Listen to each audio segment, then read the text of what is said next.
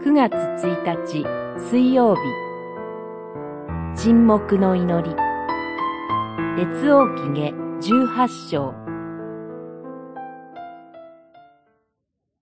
ラブシャケは立ってユダの言葉で大声で呼ばわりこう言い放った。大王、アッシリアの王の言葉を聞け。国々のすべての神々のうち、どの神が自分の国を私の手から救い出したか。しかし民は答えてはならないと王に戒められていたので、押し黙って一言も答えなかった。十八章、二十八節、三十五節、三十六節。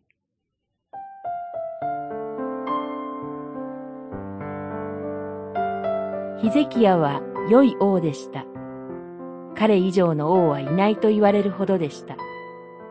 しかし、南ユダの安泰は続きません。信仰者にも試練があるのです。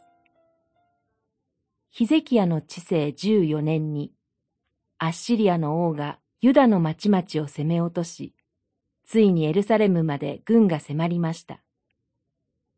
この時、ヒゼキヤはアッシリアに莫大な貢ぎ物を送ります。それでもアッシリアは攻撃の手を緩めません。アッシリア王は外交官を使わして不戦敗をするように呼びかけます。外交官ラブシャケはヒゼキヤの頼る主は舌先だけの言葉だとあざけりました。彼はわざと南ユダの言葉を使い、壁越しに呼びかけ、民を動揺させます。さらに主が約束の土地を民に与えた同じ役割をアッシリア王はできるというのです。まるで自分が神になったかのような傲慢な言葉です。しかし民は答えてはならないと王に戒められていたので、押し黙って一言も答えなかった。民の間には沈黙の連帯がありました。